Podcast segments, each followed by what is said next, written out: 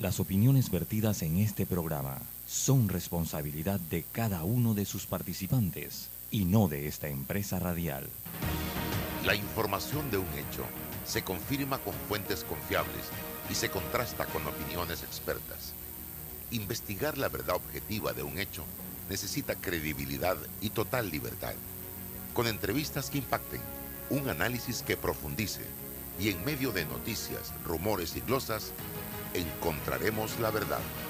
Presentamos a una voz contemple y un hombre que habla sin rodeos con Álvaro Alvarado por Omega Estéreo.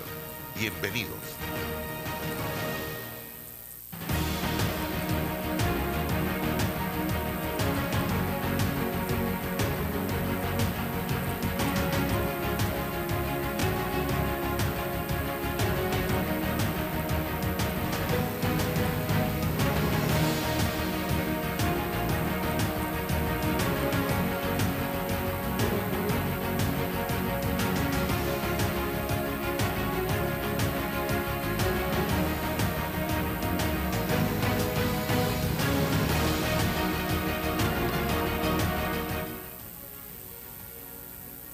Amigos. Muy, pero muy buenos días, bienvenidos. Estamos ya en este su programa Sin Rodeos a través de Omega Estéreo. Hoy, como todos los martes, está con nosotros la licenciada Matilde Gómez. También nos acompaña don César Relova. Eh, oye, qué eh, diría yo invisible está el Ministerio de Obras Públicas en todo el territorio nacional. Yo tuve, y César también, el fin de semana un viaje relámpago. En el caso mío, César se extendió un poco más a la región de Azuero. Y la carretera, hay tramos que son un desastre en la condición, la condición en que se encuentran actualmente y cada día se va deteriorando más. Entré eh, al pueblo de Cabulla de Chamen y eh, los potreros que están alrededor de la carretera están en mejores condiciones que la carretera. Y hay tramos en la vía panamericana sumamente peligrosos. El eh, Campana está intransitable en algunos puntos y no hay forma humana de que este gobierno reactive al Ministerio de Obras Públicas en aras de lograr las mejores condiciones de las vías de este país. Y yo me pregunto, dentro de esa lista de accidentes de tránsito que se dan a diario, ¿cuántos accidentes no ocurrirán? Porque la persona trató de evadir un cráter de esos que hoy están en las vías de este país y tuvo ese accidente. ¿Cuántas personas no habrán muerto dentro de la lista de fallecidos a raíz de accidentes de tránsito porque cayeron en un hueco, porque fueron a evadir un hueco y, en fin, por la condición de la carretera, la vía del puente centenario también está en pésimas condiciones. Si observas las cunetas del centro, te das cuenta también que hay tramos en la, carretera donde ya no hay monte, ya hay selva. Este país anda en piloto automático en este momento, señoras y señores. Qué desastre todo lo que estamos viendo por todas partes. Yo no había visto tal nivel de desastre y de desorden en este tema del Ministerio de Obras Públicas como el que estamos viendo en este momento y ni se diga en otros temas que vamos a tocar en la mañana de hoy. ¿Usted vio lo mismo que yo, don César, o usted se fue por, en avión? Eh, de esos de papel que hacía uno cuando estaba chiquillo. buenos días, buenos días Álvaro, buenos días doctora Ana Matilde. Buenos días, sí, eh, confirmo y, y, corroboro lo que dice y, apunto, Álvaro y al, al, el espacio este de la pesa en la chorrera. ahí hay una infraestructura un, un supuesto puente vehicular que era parte o es parte o iba a ser parte de una ampliación de un proyecto y ha quedado allí como un monumento a la desidia y no solamente eso, Álvaro, e, ese embudo, ese filtro eh, impide la libre circulación, genera embotellamientos y, se hace imposible trasegar por allí. Nadie dice absolutamente nada. Eh, de hecho, estaba pensando poder llamar al paisano eh, Villarreal que está en la espía para ver si él tiene alguna idea, nos, pudiese ayudar a, ver si ese, ese espacio allí o esa infraestructura se pudiese hacer algo, qué, qué iniciativa él, él, nos puede, nos, eh, pudiese impulsar como idea para, para planteársela al gobierno, pues ya que nadie dice nada. Eh, ¿Y qué hacemos con eso? Si no se hace una, una ampliación, el corredor de las playas o algo, algo hay que hacer con, con eso allí. Eh, aparte de que se está deteriorando, genera, Álvaro, un embotellamiento impresionante en la circulación en la interamericana. Entonces, cuando tú dices, ¿y qué dice la gente, los funcionarios? ¿Cuál es la idea? Eh, bueno, no quiero hablar ni de los cráteres, ¿no? No quiero ni siquiera, manejas de noche la iluminación, de la separación de las vías, no existen eh, bueno, en, medio ya eso tiene que ver con los municipios, también los matorrales en el medio. Nadie dice absolutamente nada y se hace, se hace una odisea, el viaje, el proceso del viaje, se hace una odisea. Aparte, si traes tu vehículo en, buen estado, te libraste, ¿no? Pero, pero apunto a la infraestructura esta que iniciaron ahí en la pesa de la chorrera, que impide la, la libre circulación de los vehículos, que lo embotella y hay que hacer algo. Llamemos. Y en el, en el antiguo Hotel Hong Kong, allá en Chitré, ahí ah, hay un monumento a la desidia. Pero nosotros conversamos. Entonces se fueron para el interior y la interamericana, pero se les olvidó que pasaron por la Frangipani antes de salir ah, a la no. Lo de acá ya ni se menciona. Eso es de verdad una incursión a Marte. Yo estoy segura que la superficie de Marte o de la Luna tiene más o menos la misma, la misma forma la misma fisonomía que tiene la Frangipani. Qué locura. No, puede, ser que haya un mejor ministro del MOP y debe estar mejor. ¿eh? locura. es que el de aquí está en la Luna o en Marte, ese es el problema. Pero, pero en la pesa, eh, llamé, vamos a invitar a al de, el, compañero de la, de la, espía para ver si nos ayuda ahí con una, una idea sobre ese, ese, esa infraestructura que hay ahí, qué hacer con ella, qué se, qué se ocurre, para, porque hay que resolver. Si no, y, mira que a mí lo que me gustaría comentar es que eh, eso es lo que lo lleva a uno a reflexionar sobre los estados de bienestar y esos países en los que se pagan altos impuestos, pero que la gente no protesta porque todas sus calles están bien, amplias avenidas, iluminación, que tiene que ver con la seguridad. Y entonces nosotros en los países en vías de desarrollo, que encima tenemos la desdicha de que ah, gobierno tras gobierno vienen funcionarios que prefieren enriquecerse indebidamente que aplicar los impuestos en lo que corresponde. Entonces uno le molesta que le quiten hasta el centavo, porque cuando uno ve ese estado de cosas en, en las obras públicas, es cuando uno le molesta que los impuestos a dónde van. Ahora, no soy ajena a entender que en Panamá hay un tema de evasión fiscal terrible, que hay más de 3 mil millones aquí de gente que puede pagar, que no paga, que es evasión fiscal, que eso es otra, otro tema. Pero todo el impuesto que uno paga y no lo ve. No, no, no te, se robaron no te lo devuelven en obra pública porque se roban la plata, pues. Definitivamente que sí, más lo que se robaron y se siguen robando, eh, así no hay erario público que aguante. Sí, no hay sociedad que avance. Claro. Porque la gente, a ver, para que la, gente, todos, todos comprendemos y es necesario que lo comprendamos, que en la medida que pagamos impuestos, los gobiernos tienen mayor presupuesto para ejecutar cosas. Pero esos presupuestos deben ser no para engrosar una planilla, no para darle la vuelta a la plata y que se la roben, sino para ejecutar obras públicas, más hospitales, mejores escuelas, buenas carreteras, buenos sistemas de iluminación, o sea, todo agua potable bien distribuida, agua de calidad, todo eso es lo que representa el pago de los impuestos. Indudable, sí.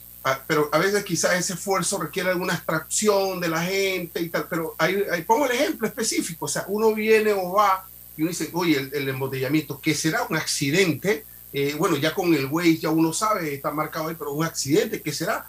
cuando uno llega al, núcleo, al centro, dice, ah, pero es esto, ¿eh? El problema es esto. Aquí hay un puente que alguien iba a hacer sobre un proyecto que no ha hecho y eso, ¿qué cosa? Eliminó el espacio de circulación en el medio, lo eliminó. Eh, tienes, que pasar por el lado. Entonces, ahí por el lado hay una vía y media en cráter, tienes que eh, disminuir la velocidad la mínima expresión y eso va acumulando. Bueno, ahí está el problema. ¿Qué pasa? No sabemos que, quién tiene que tomar la decisión, por qué no se toma, qué es lo que pasa. Sí, a la corrupción está muy bien, pero ahora, ¿qué hacemos con esto? Bueno, esto era parte de un proyecto, ¿por qué no lo segmentamos? Lo que pasa es que la incompetencia en la ejecución de las obras públicas, la incompetencia en la prestación de servicios públicos, aparte de la corrupción, también es corrupción, la burocracia producto de la incompetencia, producto de la incapacidad, eso también es corrupción. Porque cuando usted nombra por amiguismo y usted tiene en el puesto a alguien que no funciona, usted lo tiene que quitar. Así de supuesto, claro. Ahora, pero ¿qué hacemos? ¿Cerramos calle para poder visibilizar el problema ahí? No. Entonces, ¿qué hacemos? Yo, mi idea fue inmediatamente pensar, vamos a invitar al, actual presidente de, la, de la espía para ver si él nos da alguna idea desde el punto de vista técnico del proyecto para ver qué pasa ahí. Después nos tocará investigar si eso es parte de un problema jurídico con el contrato, qué sé yo, pero algo debemos hacer, o ayudar para resolver un tema que pareciese sencillo, pero pasan años y años y años, doctora, y genera, mira, esta gasolina por la que nosotros luchamos, bueno, ahí queda, ahí queda postergada, porque con un tranque gigantesco con eso no le sirve 325 a usted, se la tendrán que regalar. Si tiene llantas, tiene repuestos, tiene, bueno, qué sé yo. Terrible. Es terrible. Bueno, así está. Dejamos este mensaje al Ministerio de Obras Públicas. Tengo por acá Alicia Jiménez. Ella es la presidenta de Fede Cámaras. Le damos la más cordial bienvenida, señora Alicia. Estamos aquí, César Ruilova, Ana Matilde Gómez y mi persona, para conversar con usted. Y antes de empezar, porque estoy oyendo a gente que tuvo el, todo el poder para cambiar este país, que entró al gobierno con una asamblea que no la tenían a su favor y la compraron prácticamente toda esa asamblea, que tenían a la Corte a su lado, que tenían el Ejecutivo controlado, que tenían el país en sus manos. Ahora, hablando de los medicamentos. Y yo estaba escribiendo, ¿será que los medicamentos se encarecieron ayer? Ahora salen los discursos demagógicos de quienes gobernaron este país hace poco y no hicieron nada teniendo el control total del país. Por eso es que el pueblo no cree en algunos políticos, porque cuando están en oposición, todo lo resuelven pero cuando tienen la oportunidad de tomar las decisiones que tienen que tomar, piensan primero en sus intereses y en los intereses de los amigos del círculo cero. ¿Recuerdan ustedes ese término que se puso muy de moda precisamente? El círculo cero que en el bienestar de la nación panameña. Así que dejen la demagogia de que ahora, porque estás buscando votos, vas a resolver todos los problemas del país que no pudiste resolver cuando estabas en gobierno en ese quinquenio, ni quisiste resolver. Porque si hubo un problema serio en el tema agropecuario, fue durante ese quinquenio, señoras y señores, que aquí se importó de sobra y se arrinconó a los productores agropecuarios que no podían producir porque todo venía de afuera a través de unas ferias que llevaban a cabo. Y todo lo traían de afuera. Así que no vengan con cuentos ahora.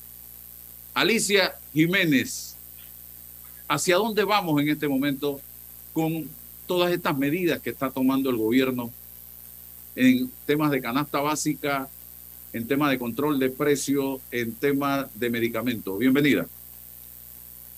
Eh, muy buenos días a todos los que están aquí presentes, especialmente a usted, Álvaro, que nos da la oportunidad hoy de poder conversar con ustedes y a todos los que nos están escuchando.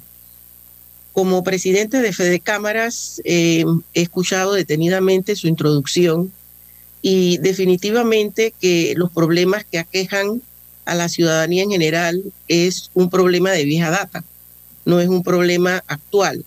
Lo único es que se ha acumulado una cierta cantidad de frustraciones en torno al micro, pequeño, mediano empresario, al consumidor en general, a la ciudadanía en general, y hoy es el resultado de un cúmulo de problemas como lo es realmente eh, el aumento de la canasta básica familiar, que sabemos hasta cierto punto que coyunturalmente nos ha afectado eh, la guerra de Ucrania versus eh, Rusia y, esto ha aumentado enormemente la parte de la espiral inflacionaria que afecta evidentemente los costos de producción de nuestros productores en función precisamente de que todos los insumos nosotros los importamos. Sin embargo, el problema no viene simple y exclusivamente de este problema coyuntural que tenemos internacional. El problema viene de atrás y de arrastre.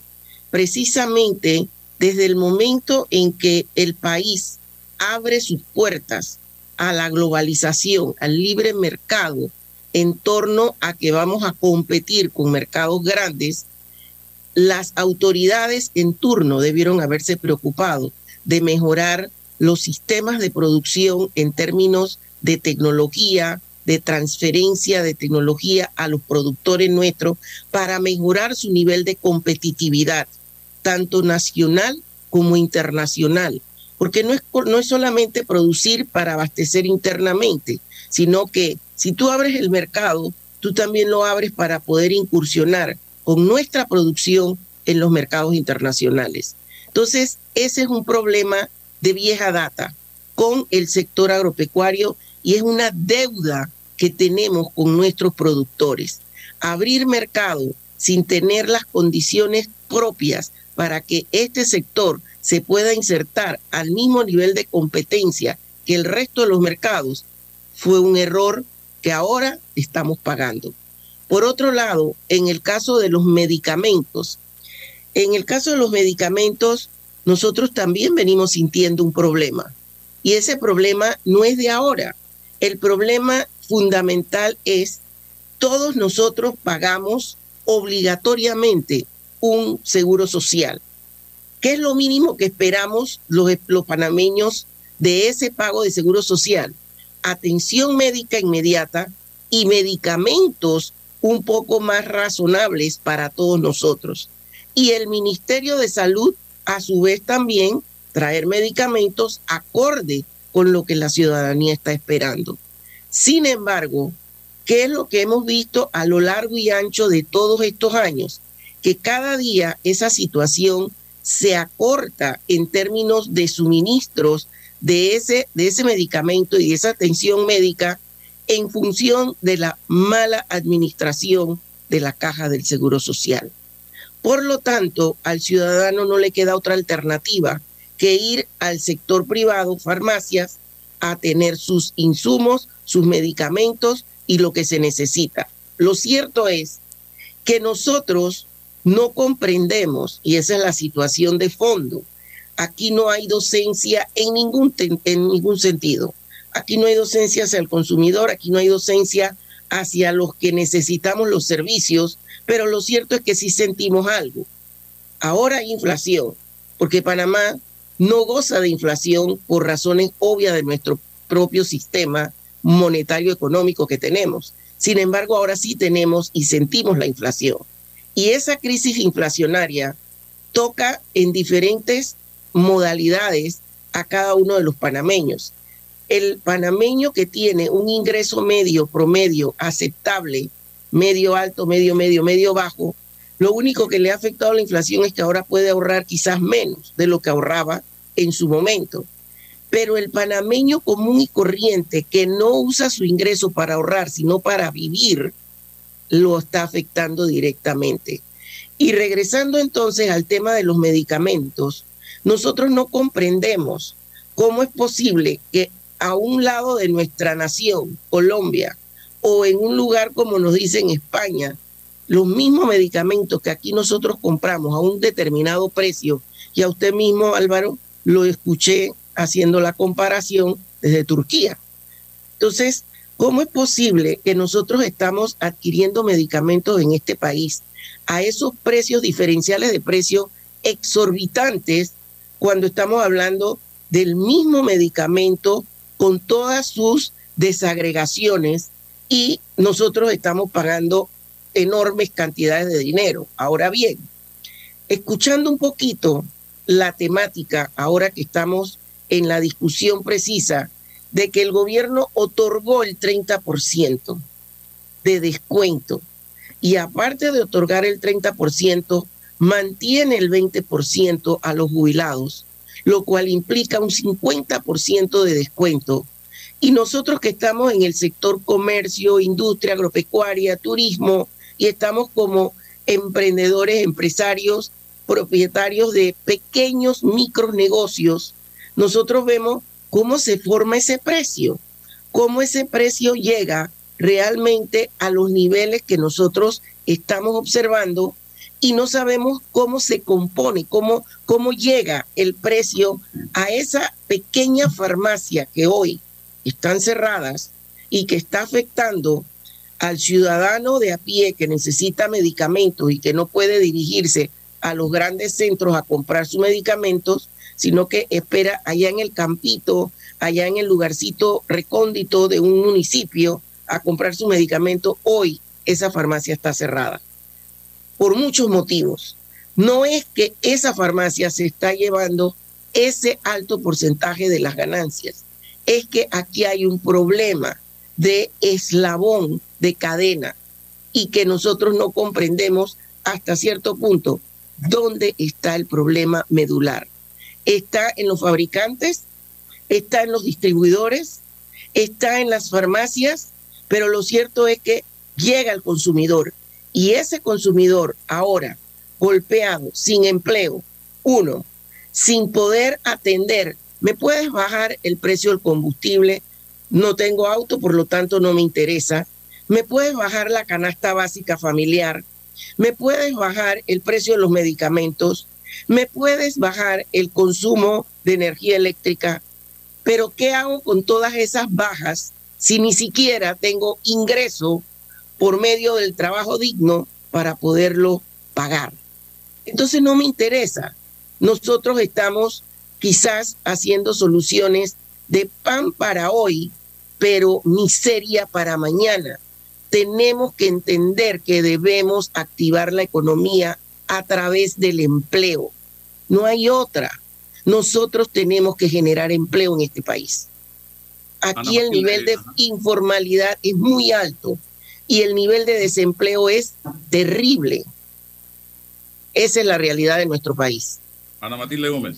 Así es, buenos días, profesora Alicia, y yo le amo profesora porque no sé si si es docente universitaria, pero nos ha dado cátedra a todos durante la pandemia, en todos los medios, tratando de que entendamos el rol y la, la situación tan precaria en la que han quedado las micro, pequeñas y medianas empresas, entendiendo, como le he entendido a usted en muchas intervenciones a lo largo de estos dos años, que la micro, pequeña y mediana empresa es la que sostiene el tejido realmente empresarial de este país, que a veces creemos y hablamos, los grandes empresarios, sí, pero esas son 5, 10, 20 empresas.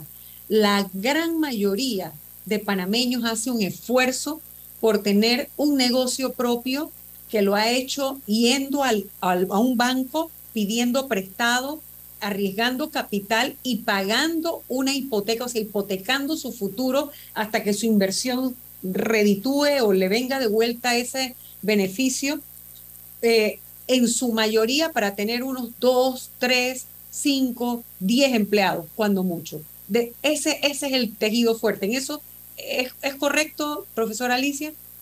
Sí, sí, Ana Matilde. Soy catedrática en la Universidad de Panamá en la Facultad de Economía.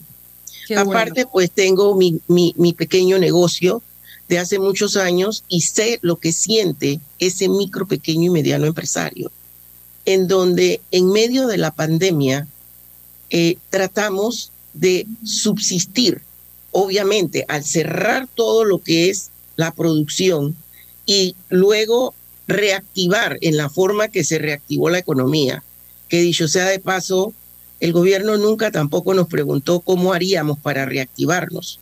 Pero lo cierto es que la, la información, la data que existe es la que nos sirve para toma de decisiones. Si nosotros sabemos que del tejido empresarial el 70 al 75% lo componen las micro y pequeñas empresas. Llámese esto que generamos tres empleos, 10 empleos, 50 empleos, sumado, multiplicado por el 70% del tejido empresarial.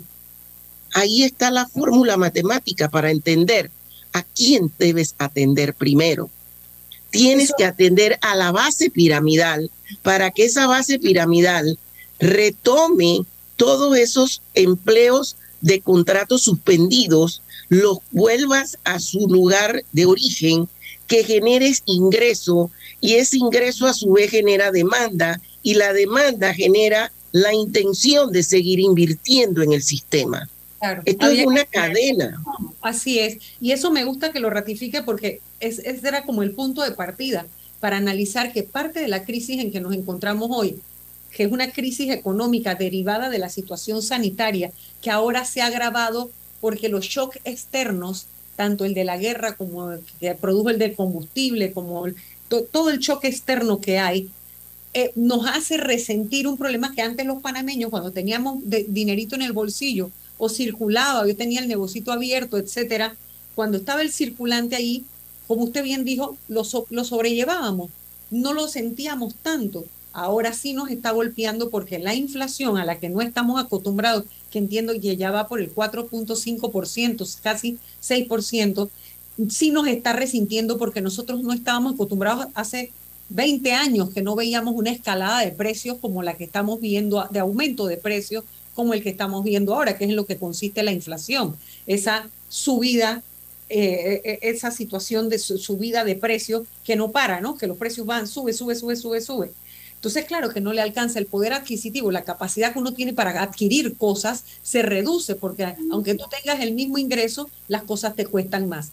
Y eso nos deriva a lo que es el, planteamiento de ahora, que es el golpe fuerte que la decisión del gobierno le ha costado, aparte de ese tejido empresarial que estamos hablando, esa pequeña empresa de medicamentos. Usted ha hecho un planteamiento que es correcto. A todos nos afecta el tema de los medicamentos, pero mucho más a un segmento de la población que es el más pauperizado y más golpeado. Hay uno que está en pobreza extrema, perfecto, y que se le corresponde al Estado. Pero otros que hemos trabajado durante toda nuestra vida, nuestra vida activa, ¿no? económicamente activa, productiva, y cuando llegamos a la edad de jubilación y nos jubilamos, nos damos cuenta que entramos en una decadencia adquisitiva porque con lo que nos jubilamos no es suficiente para seguir viviendo precisamente porque parte de lo que aumenta tu consumo son medicamentos. Cuando te jubilas es que te empiezas a enfermar. ¿Qué cosa? Tú has llevado una vida sana, ¿no? pero resulta que, bueno, producto de lo natural, el deterioro natural de la vida, el, el cuerpo humano, empiezan a salirte una serie de dolencias y empiezas a necesitar visitas médicas y medicamentos que antes no habías tomado. Entonces vas al seguro social. Todo el que cotiza en el sector público o privado, todo el que tiene un salario formal, el seguro social, tú le aportas al seguro social. Por lo tanto, hay una caja común grande que es para todo ese que cotiza, pero que en el camino se ha ido deformando el tema de los beneficiarios y demás, y ya no solo entra el, padre, madre, también puede entrar la suegra, también entra el fulano, o sea, todo ese sistema que hay que revisar, pero eso es otro tema.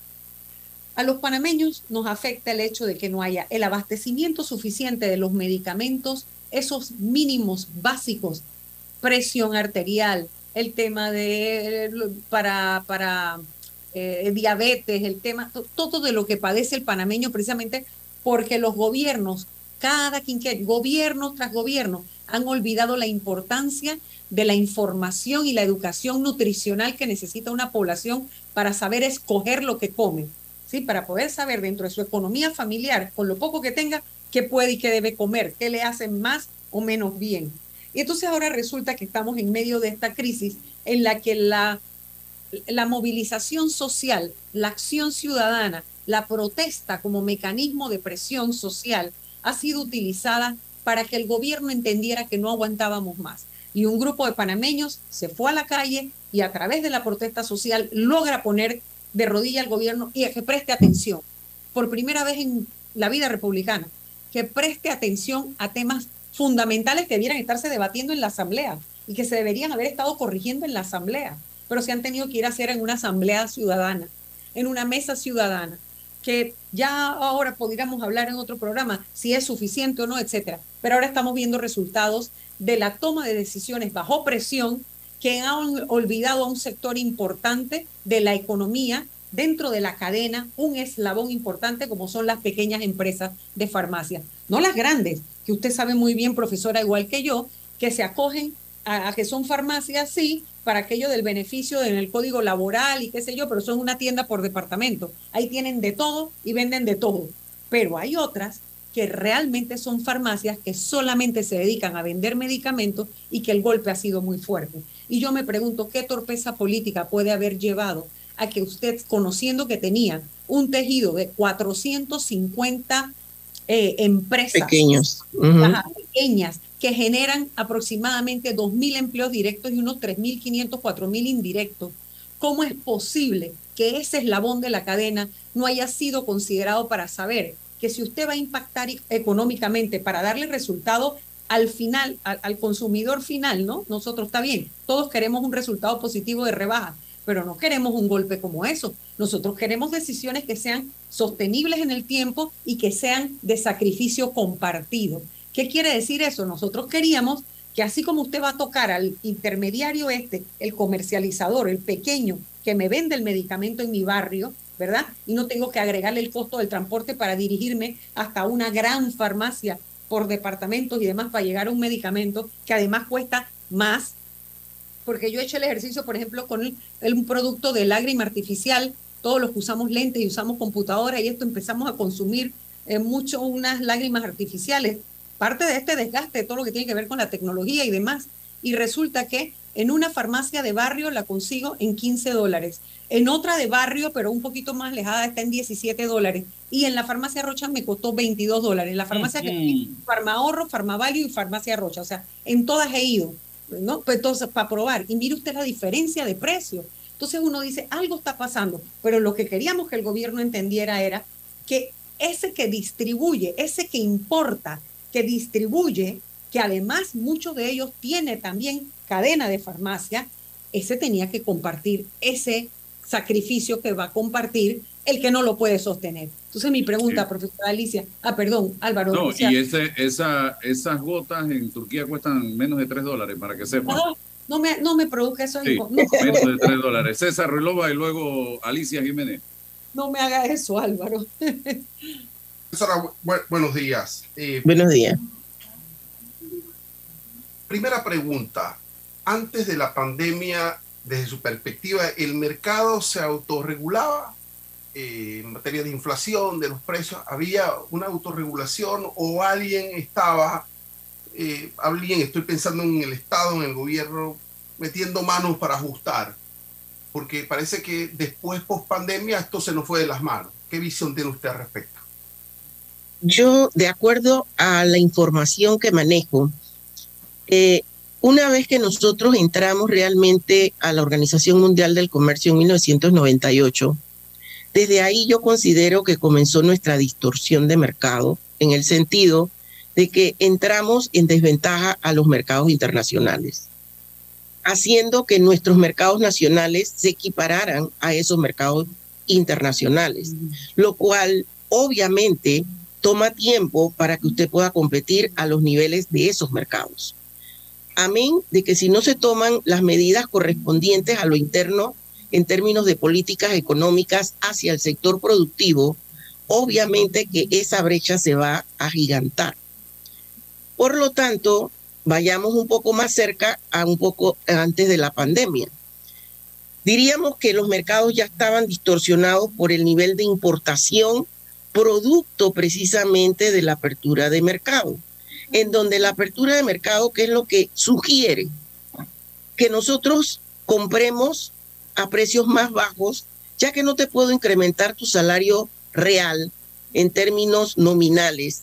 Esto, en términos nominales, no te lo puedo aumentar, te lo voy a aumentar vía precio. ¿Y vía precio qué es?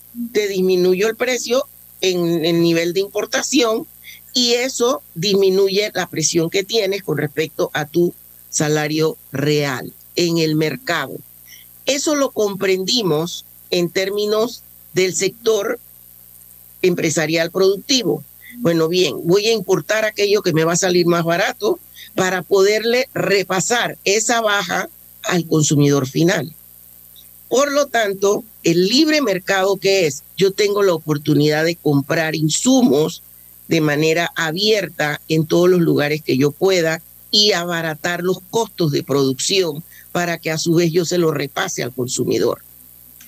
¿Dónde está el problema? El problema es que ante la apertura de mercado, en donde debimos haber, haber abierto el compás de la libre competencia, lo que provocamos con la derogación de muchos de los acuerdos de normas legales fue concentrar el poder económico en pocos y generar oligopolios.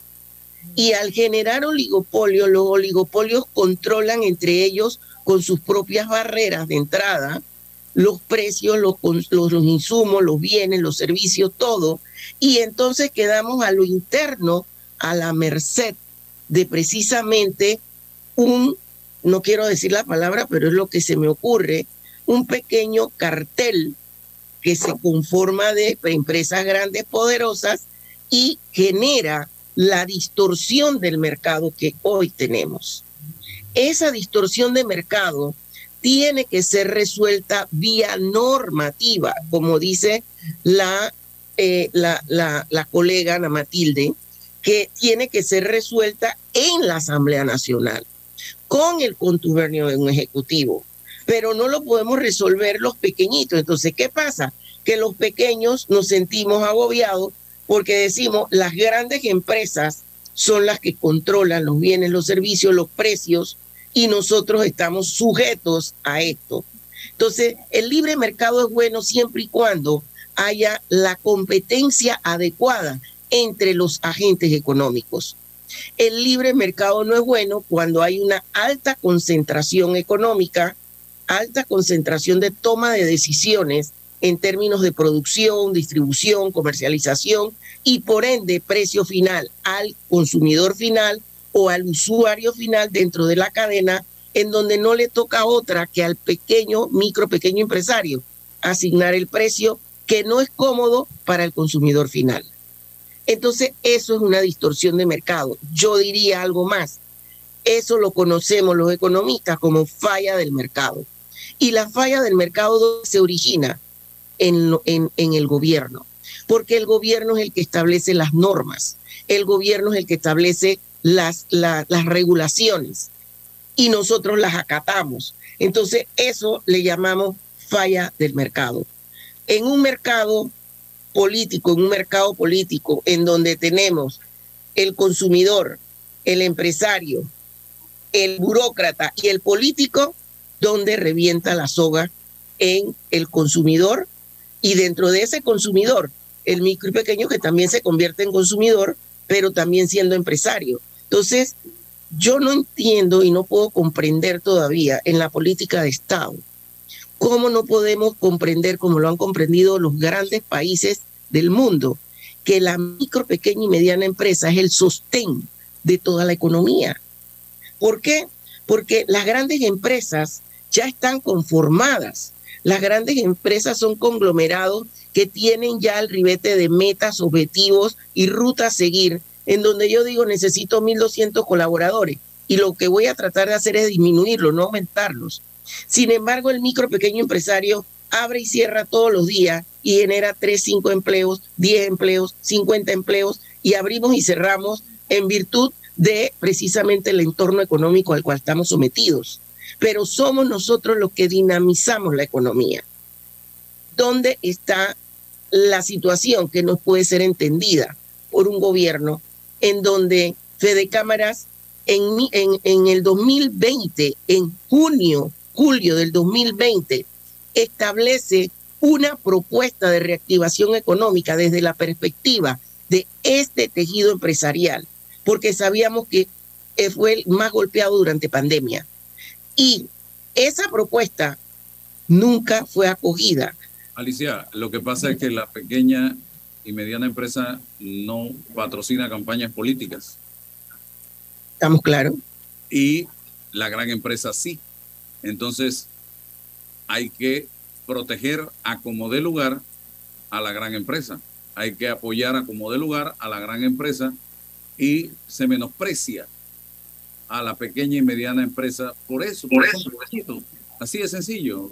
Don César, no sé si quiere aportar algo más.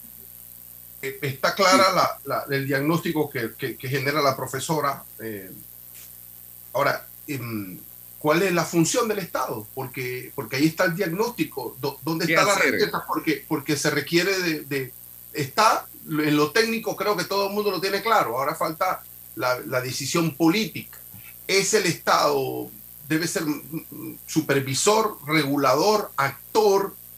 Bueno, ¿qué, debe ser? Entonces, y cómo presionamos políticamente, cómo Fede Cámara y cómo el, grupo empresarial se convierte en un actor político para que esto pueda ocurrir. No en el proceso eleccionario, un actor político con vetos políticos dentro de la democracia, que es legítimo el interés. Eh, profesora, lo, que pasa es que el Estado apostó a un modelo, al subsidio, al bono. Y, y, Terrible. Y, entonces eh, la, eh, creación de empleo sí, técnicamente, pero, pero nada, eso no me da mí rédito mantengo a un grupo de gente, una masa allí con el vínculo este clientelista. Esa fue la apuesta, ¿ya? Eh, pero, ¿qué hacemos? Con este problema, ¿qué hacemos? Y yo, le agregaría para que conteste junto todo, profesora Alicia, si usted no le parece que con la distorsión que hay generada por la propia política pública, el Estado no le queda otra de ser interventor y regulador, pero para romper arriba donde está la concentración porque eso no lo puede hacer el pequeño empresario, porque usted, el pequeño empresario, depende de comprarle a ese distribuidor, porque el Estado no es el que está importando lo que pone a disposición de las pequeñas empresas. A ver si estoy equivocada. Eh, estamos claros. Eh, yo digo que el gobierno ante este modelo que está siendo impuesto precisamente por el modelo económico internacional y al cual Panamá se adhiere, el modelo implica que el gobierno debe ser facilitador, no interventor, no regulador directamente, pero sí facilitador. Y el facilitador en este caso debe ser el gobierno en el sentido, bien, observo que hay un sector que necesita atención. Por lo tanto, nosotros debemos darle la oportunidad a ese sector de poder insertarse de la mejor manera al proceso que es el de la reactivación económica, que en este caso todos sabemos que hemos hecho y tocado puertas en todas partes. Nosotros tocamos puertas en la Asamblea Nacional y, y le dimos a la Asamblea Nacional nuestra propuesta de reactivación económica en términos de liquidez, que creo que lo único que nos equivocamos como Fede Cámara fue en el nombre que le dimos al programa que dijimos fondos no reembolsables, pero son fondos no reembolsables en donde la respuesta nuestra era, en un año, tres meses, el Estado recibe de vuelta ese dinero y no es un subsidio, no es un subsidio. El subsidio es el que no regresa, se gasta y no regresa. En el caso de nuestra propuesta, que todavía sigue vigente, porque la seguimos trabajando, es cómo ayudas a darle liquidez a un tejido empresarial que ya existe antes de pandemia y durante pandemia se mantuvo ahí latente para poder reaccionar. El, tejido empresarial existe, está ahí. Tengo que rescatarlo. ¿La respuesta que fue?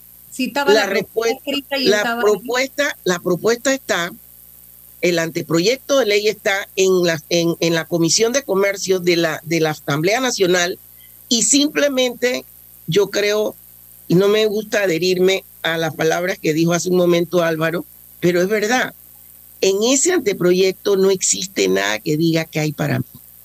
Mm. Es, es un proyecto de ley, es un anteproyecto de ley muy genuino, muy genuino de la, de, del sector empresarial que sabe que tú nada más me tienes que dar un empujoncito y yo voy a seguir. ¿Por qué? Porque el que invierte precisamente sus esfuerzos de toda una vida, hipoteca su casa y hace todos los esfuerzos para tomar un, em, un, un préstamo y llevar adelante su empresa, ¿será que la queremos perder después de tantos años? Obviamente que no. Aparte de eso, ese tejido empresarial tiene una curva de aprendizaje, que es la que yo tengo que recabar dentro de los parámetros para poder ayudarlo en términos de liquidez. Esa curva de aprendizaje que te dice, tengo clientes, tengo proveedores, ya me conocen en el mercado, ya tengo una relación con el, el, el sistema financiero del país. Ese empresario es al que yo tengo que atender.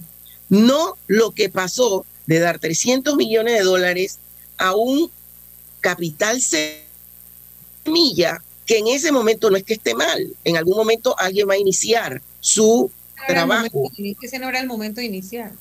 Exactamente, era el momento de atender al que ya estaba. Exactamente. ya había arriesgado y era el que podía sostener empleos que ya estaban en, el, en, el, mercado laboral, o sea, correcto. Condiciones, y eso hubiera sido mejor que el poquito de dinero que repartían mensualmente bajo ciertos criterios políticos y que finalmente no ha servido para nada, porque ni siquiera los trabajos comunitarios los hemos visto. Así que no, no ha habido, o sea, eso fue una falacia, una falacia del sistema. Yo, yo diría algo más, si nosotros hacemos un verdadero estudio serio de la asignación de los dos mil dólares a cada uno de esos emprendedores con 40 horas de capacitación, Nadie aprende a ser empresario con 40 horas de capacitación. Nadie. Y aparte de eso, ante la necesidad natural de la pandemia y pospandemia de no tener ingresos, ¿a dónde iba a parar esos dos mil dólares? A cubrir las necesidades básicas de esa familia, claro. pero no a crear un, em, un emprendimiento que tuviera la, la ramificación posterior de crear realmente al microempresario al pequeño empresario o al mediano empresario. Eso no era. Sin embargo, si ayudabas a ese individuo que tiene 10 años de estar en su negocio y no lo quiere perder, hay mucha más facilidad para que eso hubiera redituado en los ingresos corrientes del Estado, que para Publio hubiese sido la maravilla del mundo. Claro, se le presentó, toda esa gente ya pagaba impuestos, toda esa gente ya estaba registrada. Usted está diciendo correcto. una verdad. Una, es mucho mejor darle un pujón al que ya están dando que prenderle el motor al que no ha arrancado. O sea, eso... Y que no sabe cómo, ante la coyuntura nacional, cómo actuar en claro. términos de que monté mi negocito, no hay ventas, hoy no vendí, pero mañana tengo que comprar inventario, etcétera. O sea, eso es una relación bastante difícil para el que no sabe cómo llevar adelante un negocio en, ter, en tiempo de crisis. Y eso no lo pudo comprender el Estado. No le dio la gana, el, porque no puedo creer el, que los economistas que están ahí no lo entendieran, eh, profesora Alicia. El, viacrucis que hicimos, ante, ahora mismo tenemos un poquito las puertas abiertas con el BID, porque el BID dice, eh, el programa no funcionó. Obvio, el programa no funcionó. Los 300 millones, ¿dónde están? ¿Dónde está el impacto económico en el país? ¿Dónde está la generación de empleos? ¿Dónde están esos negocios? Entonces, obviamente que sí tenemos que seguir ayudando al país, pero ahora lo queremos hacer directamente con el sector privado que está realmente inmerso en la problemática. Y esa es Fede Cámaras. Fede Cámaras siempre, desde que salimos, dijimos, tenemos que preservar el tejido empresarial de las micro, pequeñas y medianas empresas hoy es una realidad triste que tenemos en este país. Lo que ustedes plantean, yo voy a hilar más delgado el punto de fallas en materia de educación, porque yo que me la paso revisando páginas de oportunidades de trabajo, hay oportunidades de trabajo todos los días en este país, pero cuando tú entras, la primera barrera para muchos en este eh, momento que vive el mundo es el segundo idioma, el idioma inglés. No uh -huh. se está formando adecuadamente en inglés a nuestros estudiantes. No, no, se forman bien en español y van a pedirles inglés. Y casi todos los puestos de trabajo, por muy pequeños que sean, te están requiriendo del idioma inglés. Uno. Lo segundo, eh, AMPIME. Esta es una institución que en el fondo yo no sé si es para repartir plata. Pero ¿qué está haciendo realmente AMPIME? Desvirtuó su naturaleza. Su naturaleza se ha ido desvirtuando en el tiempo. Totalmente. Totalmente. Yo, yo considero que, que, AMPIME nació con buena, con buena intención. Nació, nació muy bien porque yo, yo conozco el origen de AMPIME. Pero hoy y me fascinó, pero hoy no, hoy no tiene la función. Sobre todo en el gobierno, en el gobierno, el quinquenio del presidente Martinelli, ustedes recuerdan las benditas que capacitaciones y que entregaban unos blowers y unos kits. eso se fue, Ahí se fue desvirtuando. y encontraron depósitos llenos de, cosas que compraban. y... Compras innecesarias, pero que además eran ficticias. Pero en el siguiente gobierno no se recompuso. Y, yo, ahora está politizado. Eso, eso de verdad no, no sé, no. Y no ha jugado el papel que tenía que jugar en esta época tan difícil que vive el país. Y lo otro, el INADE. El INADE que se supone también, yo me, cuando yo pienso en INADE me acuerdo de Juan Planel y el trabajo espectacular que hizo el, señor Planel en, eh, en INADE. Pero también se ha ido desvirtuando la labor de esta institución y te lo digo por experiencia propia, INADE forma gente en cocina y tú llamas al INADE para preguntar si te pueden dar opciones para darle oportunidad de trabajo a gente. no hay, no hay. No te dicen nada, no hay respuesta, nada, no hay una base de datos donde tú puedas acceder a recursos humanos que ellos mismos hayan preparado.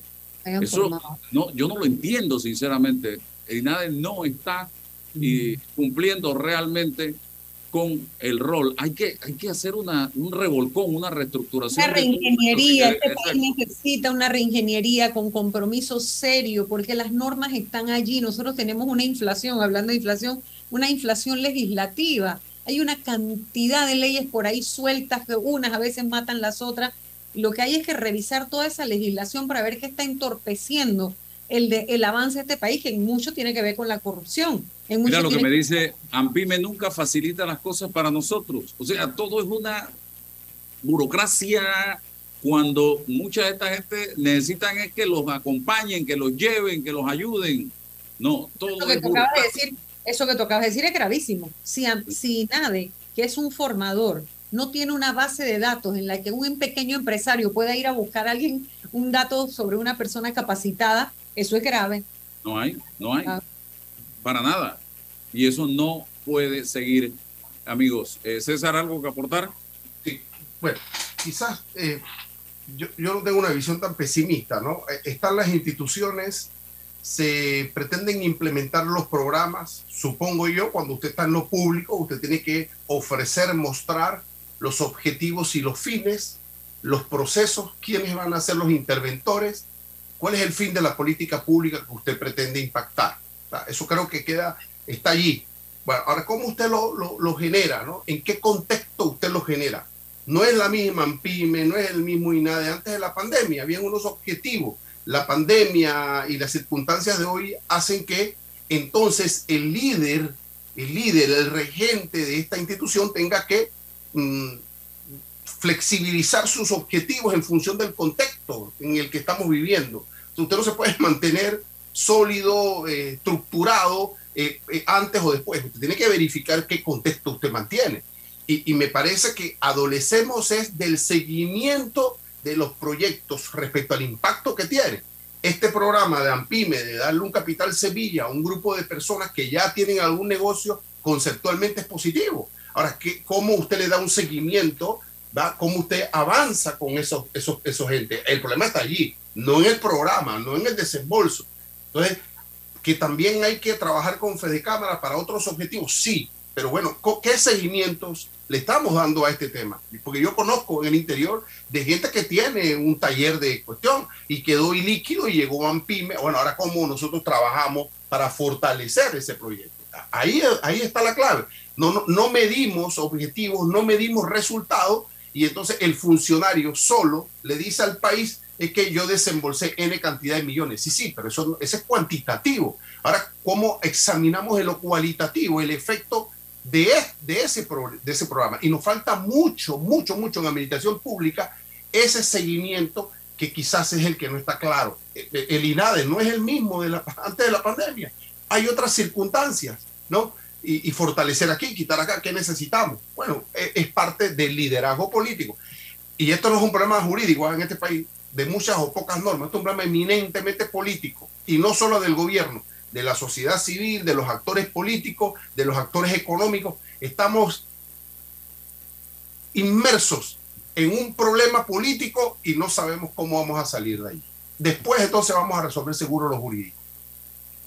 Eh, yo, quisiera agregar algo a las palabras de César y, y, es lo siguiente, sí, no, no vamos a ser tan pesimistas, pero lamentablemente después de la crisis pandémica y antes de la pandemia, la recesión del 2018-2019, en donde ya estábamos viendo caer nuestro, nuestro sistema en función de variables externas e internas, es evidente que sí nos preocupa la asignación de recursos.